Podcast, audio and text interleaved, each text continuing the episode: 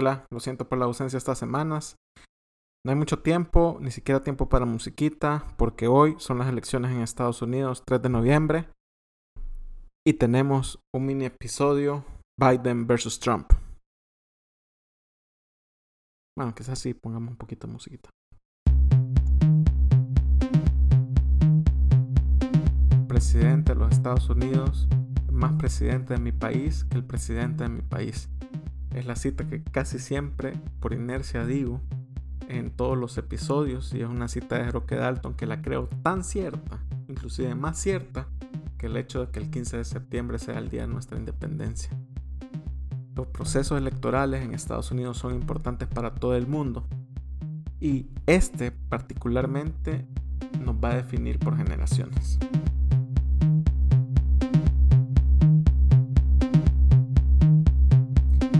Lo que hay que saber para ahora, 3 de noviembre. Es que primero, ¿qué se elige? Se elige el presidente de Estados Unidos, obvio, la persona más poderosa del mundo. Eh, pero también se elige a un tercio de los senadores, que son en total 100 senadores, dos por cada estado. Y finalmente a los 435 congresistas de la Cámara de Representantes. Lo segundo que hay que saber es cómo funciona el sistema electoral estadounidense. Lo primero que hay que saber que no es tan directo como el nuestro. Y lo segundo es que no es por mayoría. Este funciona así. Si una persona vota por un candidato presidencial, no está votando por un candidato presidencial.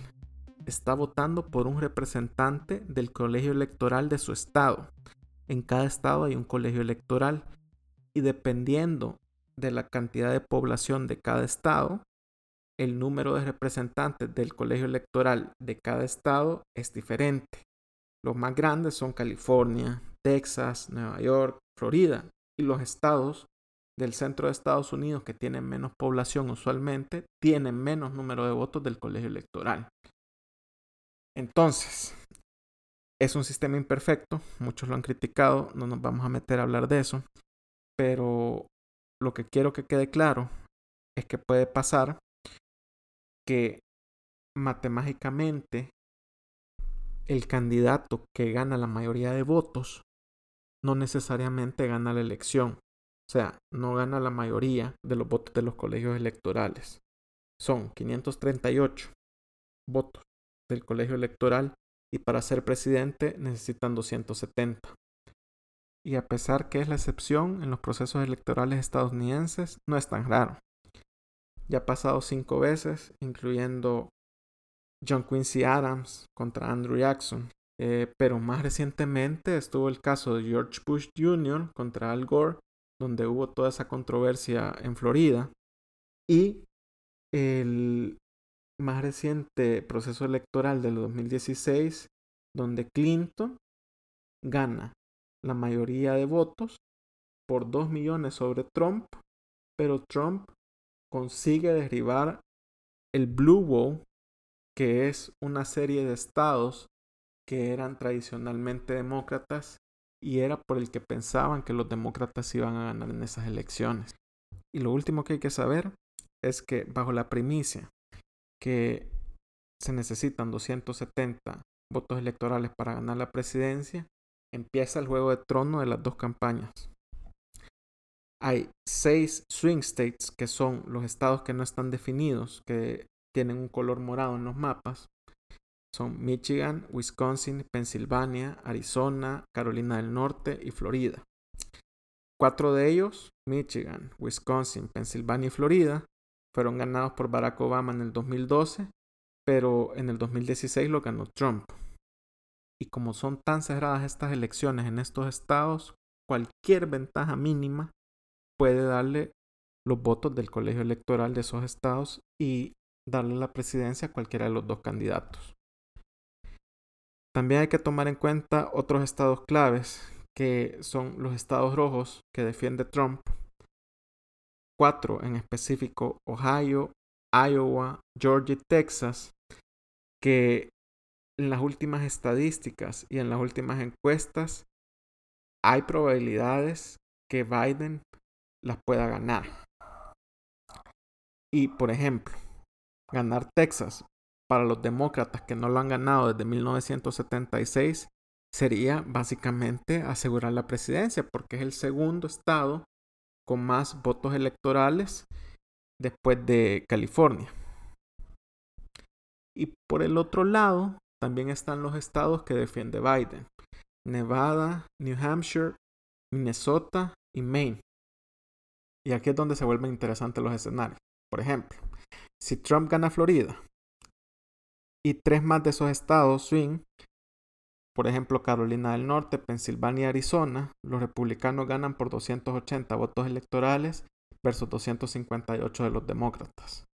Pero si Biden gana Florida y uno de esos estados, en el caso sea Wisconsin, Biden gana por 271 votos electorales versus 267 de los republicanos. Y un último escenario que creo que vale la pena mencionar es suponiendo que se mantengan los resultados del 2016 con las siguientes variaciones, exista un empate electoral.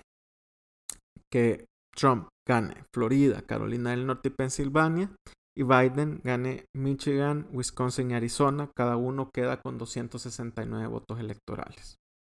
Pero como dije, estos escenarios, si bien son la excepción, no son tan inusuales como pensamos. Lo excepcional es la situación en que la pandemia ha puesto a Estados Unidos y el proceso electoral estadounidense, ya que el sistema electoral estadounidense sí permite votar por correo previamente y también un early vote ir a votar antes del día de la elección y para el día de ayer ya habían 102 millones de votos emitidos. Un número sin precedentes representa alrededor del 70-75% de la votación total del proceso electoral de hace cuatro años. Vaya, pero todo eso es bien basiquito. Ahorita es donde vas a tomar la decisión si tomas la pastilla azul o la pastilla roja. Si tomaste la pastilla azul, te agradezco mucho. Escucha los siguientes episodios. Buena onda. Viene musiquita. Chao.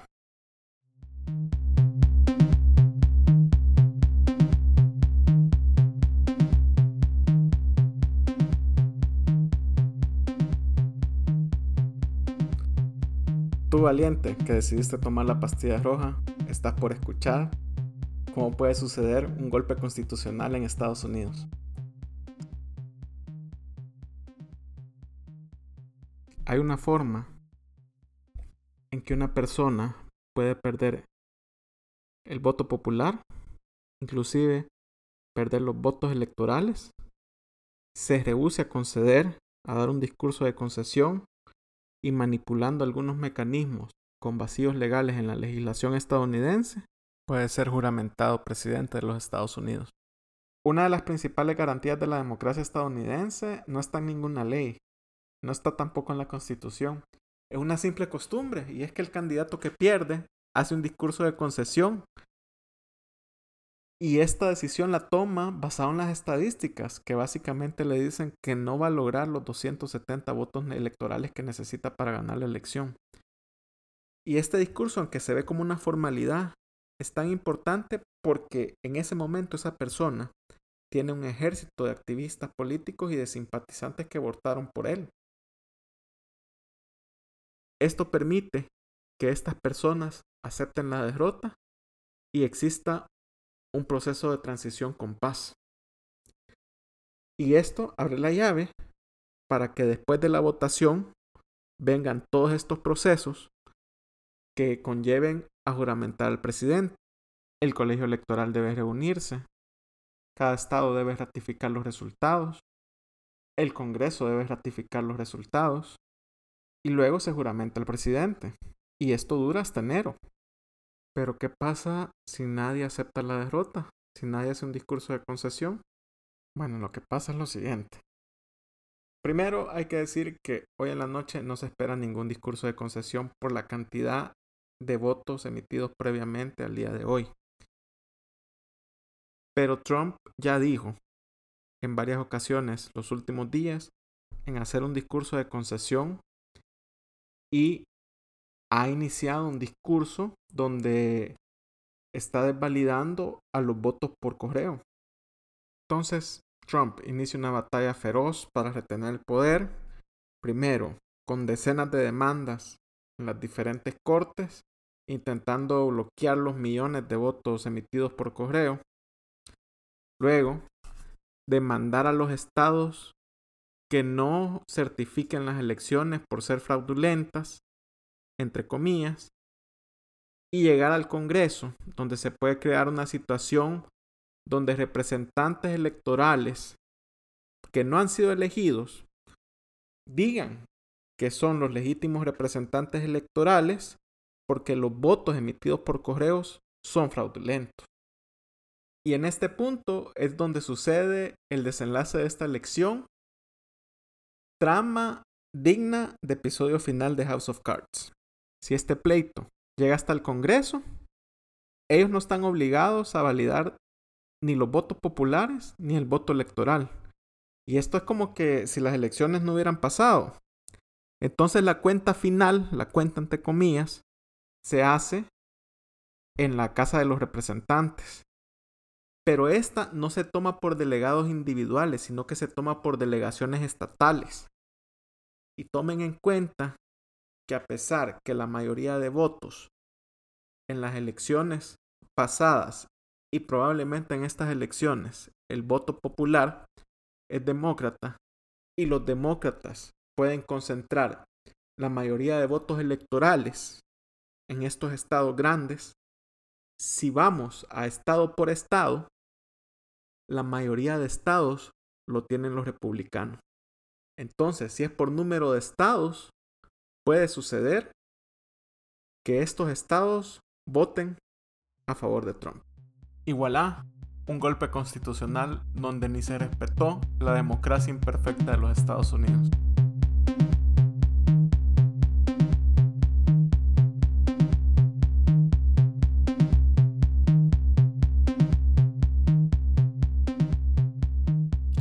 Yo estudié en una escuela bilingüe y recuerdo que en secundaria había una materia que se llamaba History, que era básicamente historia estadounidense.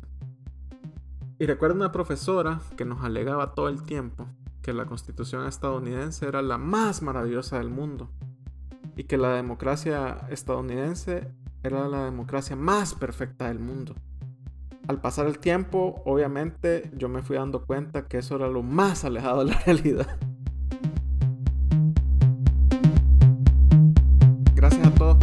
Gracias por su tiempo. Suscríbanse, compartan el podcast. ¡Chao!